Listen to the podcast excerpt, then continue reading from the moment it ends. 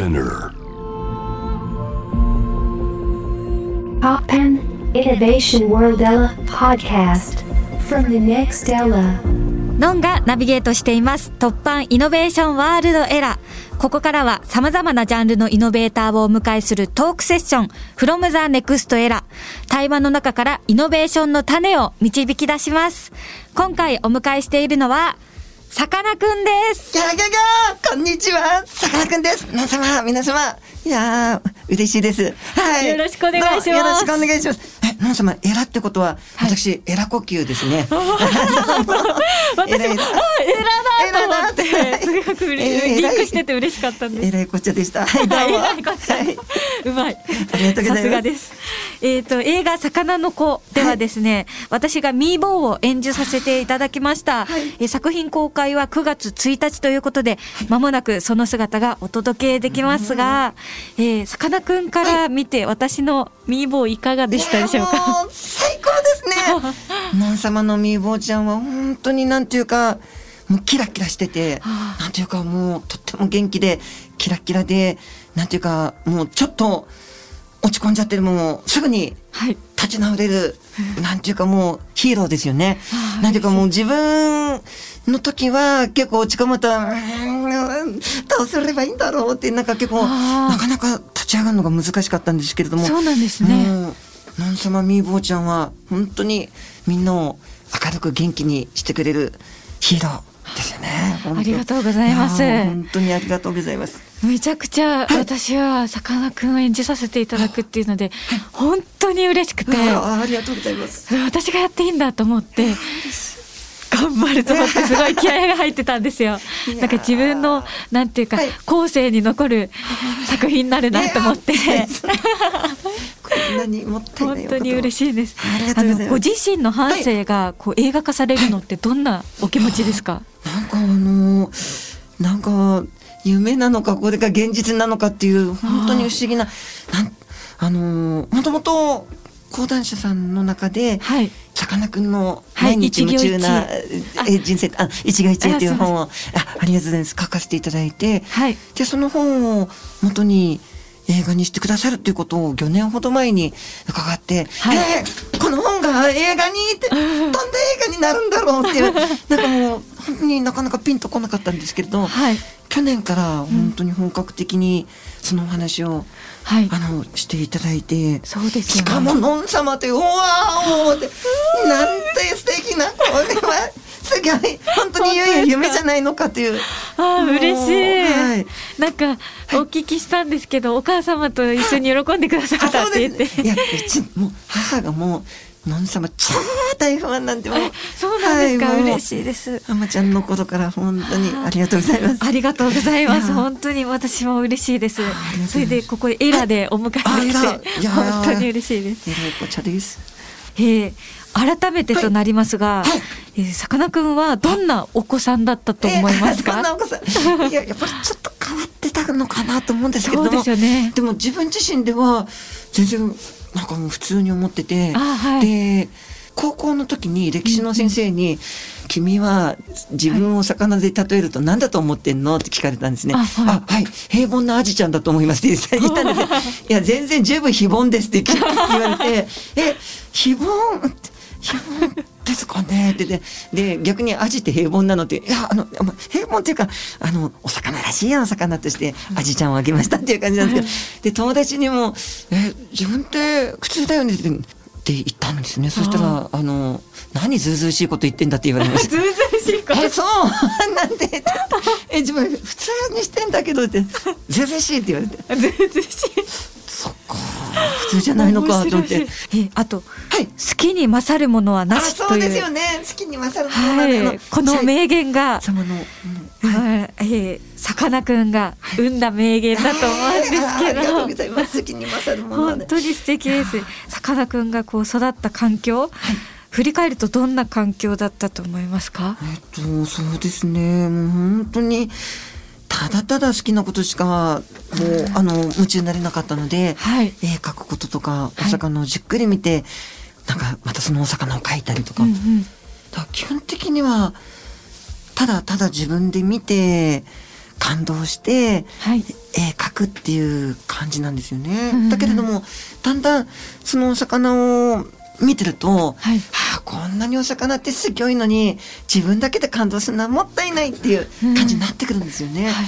そうするとこれはやっぱり絵で描いてその絵でたくさんこう感動していただけたら嬉しいなとか、あの最初まで自己満足だったんですね。絵描くのもお魚見て喜ぶのも、はい。本当に自己満足だったのが、あ小学6年生の時に、ーうんうんまさにあの民放新聞。あ新聞ですね。はい。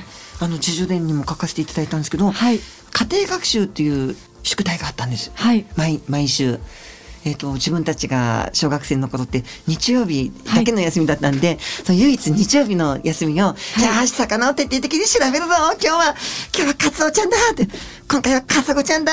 今回は、えー、右巻きちゃんだっていう感じで、そのお魚をもうじっくり、あのー調べてはい。絵を描いてでそれを中、えー、と家庭学習として、うんうん。クラスの担任の先生に「藤原先生今日これ書いてきました」って言うと「あんたの絵はね職員室で話題になってるよ」って「えそうなんですか?」釣り好きの先生がもう喜ぶこと喜ぶこと「ああ本当に嬉しいです」だからこれは新聞にしようって「え新聞ですか?」あんたミーボーって言われてるからミーボー新聞って名前に「ミーボー新聞あえ嬉しいです」っていう感じでそれをあの、はい毎週書いて提出すると廊下に貼ってくださって、はい。で本当に他のクラスの子を読んでくれてるのかなと思って、はい。魚粉休憩とかにちょっとあのクラスの扉をちょっと開けてシャッてこう見ると「あ隣のクラスののべたんが読んでくれてる」とか「あ田中君は読んでくれてる。嬉しい」と思って、はい。で自分の書いた絵を他の人が見て文章もちゃんと読んでくれてるってことを初めて知って「あー。ああ嬉しい。よし次はもっと楽しいの書くぞ」って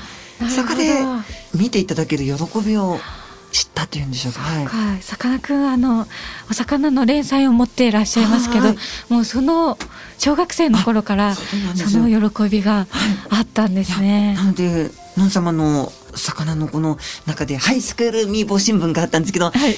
ハイスクールではやってなかったんですあけども。そうなんですね。小学生。ーそうちょっと魚の子は少しファンタジーも交えながら描かれてるので、はい。はい。またちょっと違っ自叙伝の時とは違ったところもあるんですけど、そうなんですあのさかなクンの人生のいいとこ。すごいあの反映させた映画にはなってるので、はい。ぜひ見ていただきたいなって感じですね。もう本当にはい。今聞いてると中でも突破ストーリーがいくつも出てきててさかなクンはたくさん突破してるんだなって思いましいやなんかもう突破というかなんかもう皆様に支えていただいて本当にありがたいなっていうお魚にも支えていただき、それもこれもさかなクンのなんていうかあの魚への情熱だったりとか 人柄が素晴らしいからだなって思いますね。一行一会にも、はい。あの読ませていただくと あのお母さんがすごく素敵であ素敵なお母さんだなってもすごく思いました。なんか本当に応援してくれまして、うん。好きな気持ちをはい。どんどんこうもっともっと好きにさせてくれるっていうか、はい、だからちっちゃい時はゴミ収集車が大好きだったんです。あ書いてありましたね、はい一行一会に。もう本当にあの朝ギョミ屋さんって自分は呼んでたんですけど、はいあギョミ屋さんの音楽だって そこで目覚めてあ今日はどんなギョミ屋さんだろうって車種が違うんですねその日によって。キャンターちゃんだったりエルフちゃんだったり、あ今日はエルフちゃんかな？キャンターちゃんかな？いやーキャンターちゃんだーって。でもあのパジャマのまま追いかけていったり、え ーはい、そしたらあの母が夢のようないいとこに連れてってあげるよって言うんで「えーどこどこ？遊園地かな？どこかな」って車の中で目つむっていなさいって「えー目つむって。えー赤単語ともねもうねじゃあねめっちゃって。えーまだ目開けちゃダメまだだよ」って「えーえーなんかもうだんだん下向いて飽きてきた。え もう目開けてまだだよ」って。もういいよって、えもういいって目開けた瞬間、ブワーって、ゴミ収集車がブワーって並んでいて、はいなんて夢のような場所だろうっていう、はい、ゴミ収集車の車庫だったんですね。面白いいや、もう感激しました。はい。そうなんですね。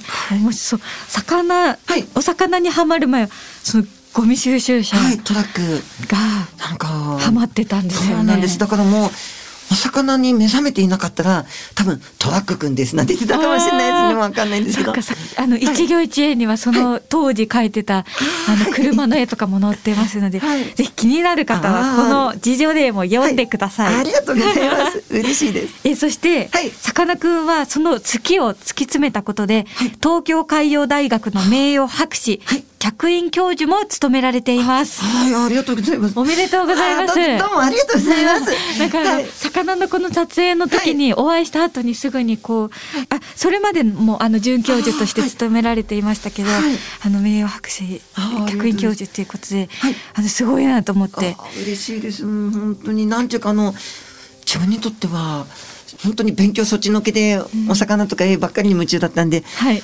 本当にもう夢のまた夢だったんですけれども2006年に東京海洋大学の先生方がマグロちゃんについて語ろうっていう、はい。マグロのシンポジウムにお招きいただいて、うん。でマグロちゃんに対する思いとかですね、あの海やお魚への感謝の気持ちでお話しさせていただいたら、あのその年に客員助教授という、はい、非常にありがたいあのご機会をいただきまして、はい。そこからはい憧れの東京海洋大学で、はい、学ばせていただけるようになりまして、はい。いや本当に嬉しいです。素。敵です。あの石石なんてはい、石垣ふぐちゃん。石垣ふぐちゃん。石垣ふぐちゃんの稚魚の発見にも成功されておめでとうございます。あありがとうございます。あの、ちょうど、ちょうどですね、はい。ノン様が、あの、みーぼーちゃんの、あの、大活躍をしてくださってる時に、ちょうど去年のはい7月とかでしたでしょうか、は7月とか、うんあのあたりに、私の本当に長年の夢でありました、石垣ふぐちゃんの赤ちゃんを見たいという、はいその思いを、発見されてないんですよね。はいそれまで。そうなんです。で、それを、だったら、あの、東京海洋大学の先生に、はい繁殖していただくと、はい。卵から生まれたばっかりの赤ちゃんから成長過程がわかるわけなんですねうん。そこでもう、東京海洋大学の先生方に、そしてあの、あの、もう、その、大先生の森田哲郎先生に、はい森田先生、石垣ふぐちゃんを繁殖させてくださいって。いや、さかなクン、それには、大学でテーマを、その、増やすための、はい。繁殖するためのちゃんと研究テーマを持たないといけないということだったんですね。はいそこで石垣ふぐちゃんはとっても人を癒してくれる魚だと思うんです。ん。自分が中学1年生の夏休みに初めて会った時に、はい。立山の小さな水族館さんで、自分の顔と同じぐらいの大きなお顔の石垣ふぐちゃんがじーっともうノン様のようなキラッキラの澄んだお目目で じーっとこうやって見つめてくれるんですよ。うわわーって吸い込まれそうになって、はい。こんなにお魚に見つめられたの初めてと本当キュンキュンしてですねいやーもう以来石垣ふぐちゃんに本当になんか心が吸い込まれる感じで、はい。ででも出会う石垣ふぐちゃんみんな50センチとか60センチとかみんなでかいんですね、はい。ちっちゃかったらさぞかし可愛いだろうっていう。で世界中に分布する魚なのに、はい。ちっちゃい幼魚の記録っていうのがたった1例しかないんですね。その1960年代というかなり前に。すごい前ですそうね。なんです。だから誰しもがまだ見たことのない石垣ふぐちゃんの生まれたて、それがどう成長していくかをはい見てみたいっていうのがまず一つの大きな、はいあの、思い。はいあの、多分生まれたらもう世界初になるであろうっていうことと、はいあとは魚の中でも人の心をきっと癒してくれるセラピーフィッシュだと思うんですね。んはい。で、世界中にいる魚ですので、はい。東京海洋大学で繁殖ができたら世界中の水族館さんにもこう広がっていったらいいなという。ああ素敵、はい。本当にあのさかなクンはあの全国のあらゆる水族館にお魚を、あーありがとうございます。のお届け寄贈お届けしてるんですよね、はい。私もなんか、はい。ふとあの魚のことは別の撮影で立ち寄った水族館に「あこれさかなクンのからいただいたお魚なんです」っていう石垣ふぐちゃんがいて、そうなんだと思ってもうすごくなんか得した気分になりました。嬉しいです。ありがとうございます。うんそのあのアマちゃんの時も、はいあの水族館さんをアマカフェさんに作られて、その時のハリセンボンちゃんはもうずーっとじーっともう キラキラの目目でハリセンボンちゃんもキラキラの目目でこうお互い見つめ合ってるあの光景が本当幸せで、はい、あの撮影の休憩時間もずっとギョ覧になっていらっしゃって、はい。はあお魚好きでいらっしゃるんだなと思って。面白かったです。すごく本当に。はい。楽しかったですね。楽しかったですね。アマカフェさんのあのちっちゃな水族館さんが、はい。ハリセンボンちゃんがいたりチンアナゴちゃんがいたり、はい。素敵でした。はい。すごい幸せな時間でしたね。そう。うん、あまちゃんの時も、あの共演させていただいててそれ以来の共演ですはい、ね感激ですもん面白かった、楽しかったです、あの時も。楽しいですよね。見つけて壊そうっていう。ああそうなんです。ね番組ドラマの中の番組があって、はい、そうですよね。いやーのん様が本当になんかもう教育テレビを見てるような。はい。すごいなんかあの工藤さんがさかなクンが大好きで、工藤寛大先生。それでなんかこう、はい。書きたくなったんだっておっしゃってたから。ありがとうございます。本当に初めてお会いさせていただいた時にはい。さかなクン本当に僕行ったんですよ。久慈の水族館にいてああの水族館見てさかなクンがこんな携わってんだって思ってすぐに本書いたんですよとおっしゃってくださって、はいああ嬉しいですでもそうですよね。あまちゃんの前からずっとこう進行が続いてる場所だったんですよね。さかなクンとくじが。あありがとうございます久慈の久慈の皆様ってあったかいんですよねあったかいですね。なんか本当にもう一度行ったら次の年もイベントを作ってくださって、はい。さあ次の年から「おかえり」って言ってくれるんですよ。うわあ嬉しいただいまってもう こんなに心から「ただいま」って言えるのは9時ならではだなっていう。ああなるほど。素敵。私もあまちゃん以降、はい。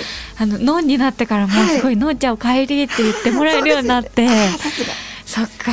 すごい素敵なとこですよのねん。様ものん様の町ですからね。いやいやいや。今でも商店街はもうのん様のあまちゃんのポスターがいっぱい貼ってあって、ねはい。大切にずっとされて本当に宝物ですよね。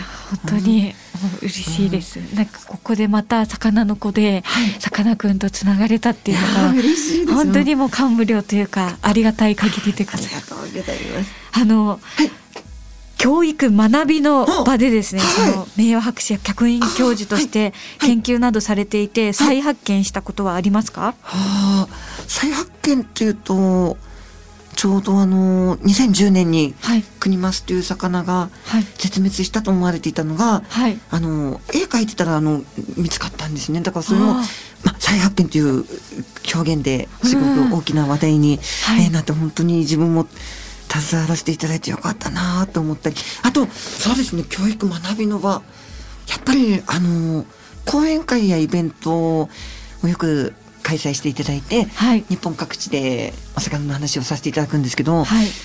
ななんですかねあの親子で来てくださるあの、皆様がとっても多くて、はい。やっぱりですねお子さんがはい。ものすごくもう真剣に魚を知りたい魚が大好きっていう気持ちだと、はい。やっぱりお父様お母様親御様も本当になんかすごい応援されてて、あはい、やっぱり好きっていう気持ちですよね、うん。好きとか夢中っていうのは親御様も、はい。こう夢中にさせるっていうんですかあの応援。みんなでこうワクワクできるっていう、うん。はい。やっぱり自分は魚好きでよかったなと思うのは、はい。お魚っていうのはすごくたくさんの幸せを届けてくれますので、うん。まさにこの教育とか学びとか、はい。魚を見てるだけでいろんな姿形とかももちろんなんですけど、こういうとこに暮らしてるんだとか、はい。だけどお魚の暮らしてる環境お魚を取り巻く環境っていうのはこんなに変わってきてるんだとか。でそのお魚が身をもって今環境の変化がこんなに起こってんだよっていうことを教えてくれてる気がするんですよね。はい。魚ってあのー環境の変化にとっても敏感な生き物ですので、はい。水温がもうわずか 0. 何度でも違うと、今まで泳い泳いでいた旅のコース、はい。回遊ルートを変えたりですねあ取れる場所が変わったり取れる旬の季節もだんだん変わっちゃったりするんですね。そうするとあれ？なんか前と違うなとか、あれ？こんなだったかな？っていうぐらいだと、まあ、それで終わっちゃうと思うんですけども、はい、でもなんでこう変わったのかをちょっと調べてみようとか。はいはい。じゃあなんでここの場所で取れるようになったのかもみんなで考えてみようってなると、はいもっともっとこう広がっていくと思うんですよね。うんじゃあ今後どうしていけばいいのかなとか。はいはい。なるほどさかなクンはこう、はいあの好きっていう自分の気持ちでもすごく突破してるけど、みんなとも突破してるんですあね。みんなと、いや、いや、なんか本当に、なんかみんなで、なんかこう共感させていただいたり、みんなでできることを。みんなでするっていうのは、すごい大きな力だなと思って、やっぱ一人で考えられる範囲っていうのが、あの、やっぱありますもんね。だけど、それを。情報交換とか意見交換してると、あそういう考え方もあったのかとか、あそれいいですねって。じゃあ自分の考えとこのあのいただいた考えってこうなったらうん。また理想だなっていうかなんかこう。お魚屋さんとも、いろんな教授ともはい。すごいたくさん知り合いお知り合いの方がいてあのさかなクンチャンネルを見させていただいています。本当にたくさんのなんていうか、はい。お友達っていうか仲間があいるんだなと思ってすごく楽しく拝見してます。なんかやっぱりお魚ってなんか夢中になるとまず年の差とか、はい。なんていうかあのそのなんていうかなんですかねあの大人子供とかなんかなくなんですよね。うん。もう一緒になってなんか夢中になっちゃうんで、はこれ美味しいですねこの魚いやここで釣れて楽しいねって。ああ見れてよかったとか。はい。いやなんか共感できるのでそ。れが本当にありがたいところかなっていう。はい。あの山口一郎さんとはい。さかなクン賞様のはい一郎様。あの、はい一緒。に釣りをしてて、はいそれがすごく面白かったです。そうですか。魚やろうって。魚やろうって。だんだん魚左衛門とかね。魚左衛門って。面白かったです。一郎様のあの本当に鈴木ちゃんのルアーフィッシングがもうなんかもうなんか手品を見てるようであ鮮やかなんですよね本当に。あ、ノア様魚釣りってされるんですか？ー私いやあんまりしたことなくて今回すごい練習したんですよ。ああ、そうですよね。そうなんです。磯目をつける練習したりとか、はい 投げる練習してイ。サメちゃん噛みますからね。そうですよね。チクってするから、なんか怖がっちゃうんですよね。いでもなんか頑張ってつけれるようになって、はい。そうなんです。それであのさばいたりとか、そうですよね。アジちゃんをあの網ナイフでしょうか？はい。すごかったですね。もう。そう包丁じゃなくてナイフでナイフで。やったんです。まさにあの場を本当にその場で見せていただいたんで、すごい、のん様すごいって、ー自分でも絶対できないと思いますよえー本当ですか？あんなに小さな刃先で、もう、なんていうか迷いがあったら絶対できないですからね。そうですね。はい。いや、さかなクンにそう言っていただけるとすごく、あの、安心しました。ありがとうございいます。こちらの方でありがとうございます。えー一曲お届けした後も、さかなクンにお付き合いいただきます。はい、お願いします。突版イノベーションワールドエラー、ノンがナビゲートしています。今回の From the Next Era は、さかなクンをお迎えしています。後半は、さかなクンが今ご活躍しているステージの扉を開けた突破ストーリーを伺っていきます。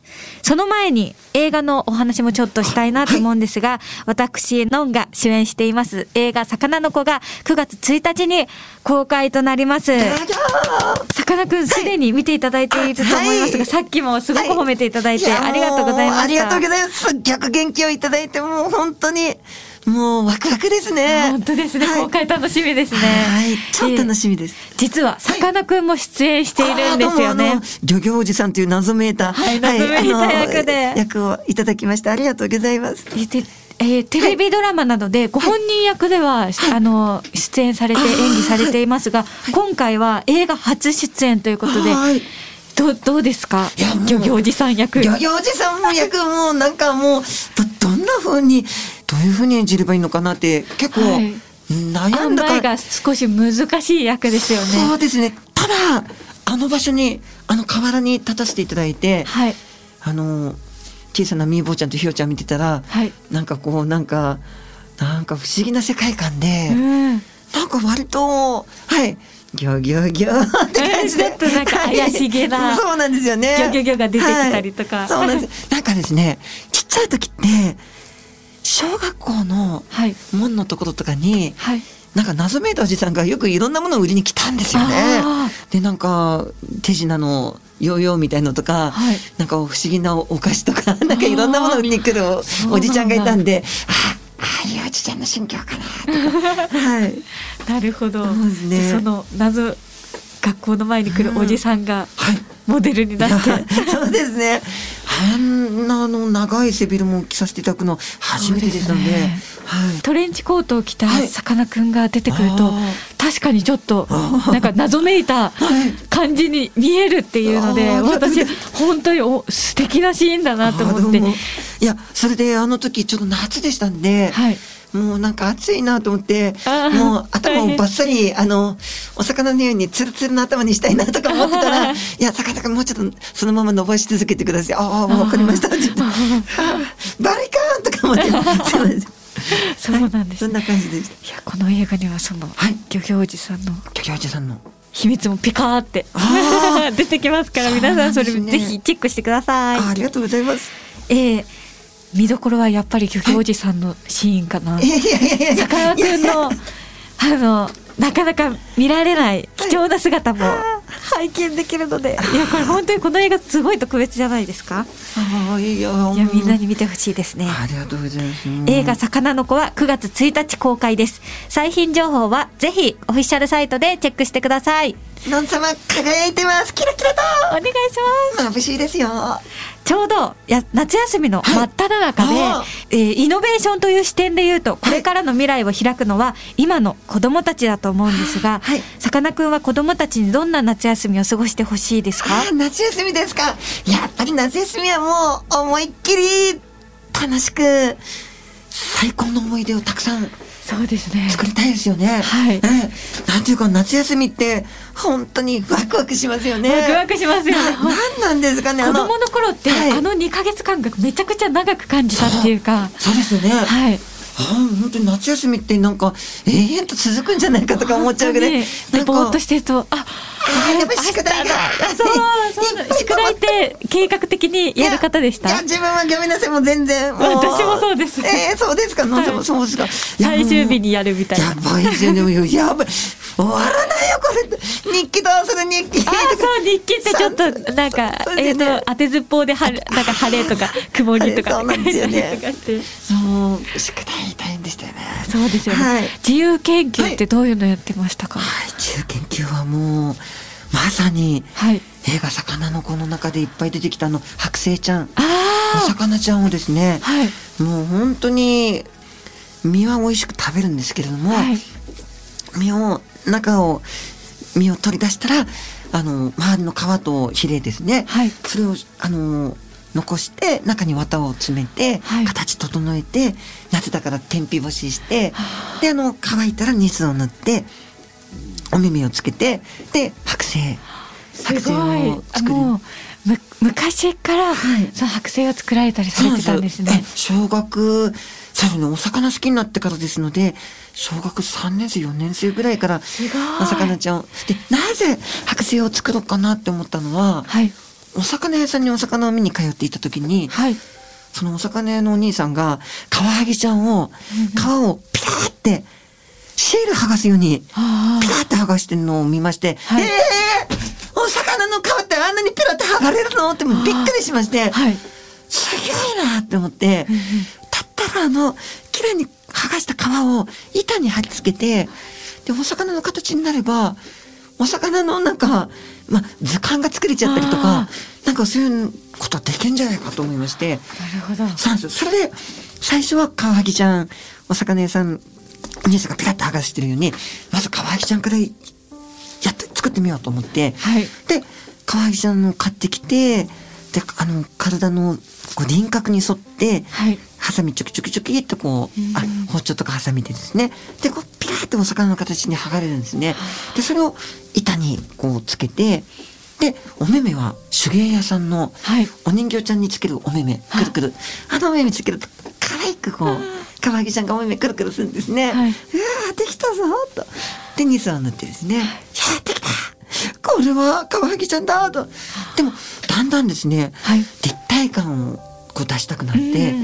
立体感出すにはどうすればいいんだろう。ってそっかじゃあヒレの付け根のところだけちょっとハサミをチョキチョキって入れてそこから身とか内臓を取り出せばきっと作れるんだろうと思って、はい。でそうやってそうこうしてるうちにだんだんこう立体的にこう作れるようになりましてよしこれを夏休みの自由研究にしそうと。すすごい。でいいですね。それであのフグちゃんとかカワハギちゃんとか、うん。ケムシカジカちゃんとかいろんなお魚を剥製にしまして、はい。で夏休み終わってあのお魚の自由研究お魚剥製作ってきましたってクラス中の友達が「それだ!」って。なりますよね。大注目、ええ世界で見ようって感じでえ作っちゃったよって言ってところが最初こそ最初はもうみんな「うわーすごい!」とか言ってくれるんですけど、だんだんだんだん教室が干物よ 干物の顔になってきて もう他の授業の先生が入ってくると「誰か干物持ってきたのかね」はいミーボーが剥製作ってきました」いやいやそういう感じではい面白いそんな感じでしたあのええそれをはい見守る大人の皆さんに伝えたいことは何かありますかやっぱりですね、あのーお子さんが夢中になってることをはい。一緒に楽しんじゃおうっていう。そうですね、もうせっかくだったらもう、はい。もう一緒になって夢中になったら絶対楽しいですよね。そうですね。ね、え。だからやっぱこう好きを応援してあげるっていうんでしょうか、うんうん好きを支えていただきつつ、もっともっとこう伸ばしていただくというか。そうですね、素敵です。いやーもうやっぱり子供たちの好きに勝るものは絶対ないと思いますんで、うん。それを好きでい続けると将来それがこうなんていうかもう大きな発見者になっちゃうとか、はい。なんていうかうんもしかすると日本や地球を救ってくれる何かを作り出してくれるような強い人に育て上げてくださるような。したらすごいですよね。皆さんあの、はいお子さんの好きなものを応援しましょう、応援してください。えさていろいろとお話を伺ってきたんですが最後にさまざまな壁を突破してきたさかなクンが今ご活躍されているステージの扉を開いた突破ストーリーを教えてください。突破ストーリー。そうですね。え突破ストーリーですか？すごいたくさん聞けたような気がしてますけど。やっぱりですね、はい。どんだけ落ち込んだ時も、はい。どんだけ元気がない時も、お魚を見てると、ああ、そうだ。エビスダイちゃん見てると30センチぐらいあって大きいけど、だけど1ミリぐらいの卵から生まれてこんなに大きくなったんだもんね。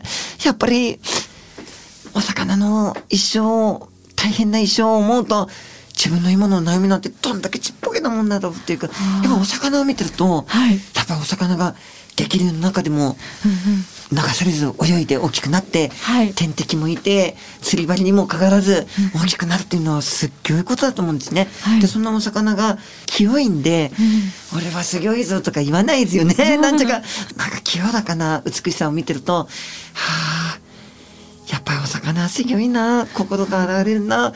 こんだけ一生懸命大きくなってもはい。ツヤツヤすごいなとか思って、はい。でもまずお魚を見てると自分が今大変だなと思ってることなんか全然大変なことじゃないぞきっとって思えちゃったり、あとやっぱりお魚美味しいお魚いただくとうわーやっぱり美味しいお魚いただくといやーなんかすごいパワーがみなぎってくるなって、はい。なんかですね特にヘロヘロになった時にはい。美味しいお刺身とかはい。うなぎちゃんのうな重をいただいた時とかあー。シャーってきて全身の血液をこうお魚のパワーがこう巡ってる感じがわかるんですよね。あ今この辺巡ってこの辺巡ってもーっとうわーってはい。でやっぱお魚のなんかいただくパワーっていうのはすごい難関を乗り越えることができるような気がしますね。なるほどはい。さかなクンの突破力はお魚の私はそうですね。っていうはい。えーと、その、えー突破するときにさかなクンを支える、勇気づける一曲を選曲していただきました。はい。えーえーどんな曲でしょうか？はい、えー私がお魚がたくさん泳いでる部活と勘違いして、はい。吹奏楽部に入ったんですけど、はい。でその吹奏楽部に入ったらいろんな管楽器の音を聞くと、だんだんだんだん、あ、これはテナーサックスの音だとか、これはファギョットの音だとか、これはバスクラリネットの音だって、だんだん管楽器の音がもう大好きになってって、はい。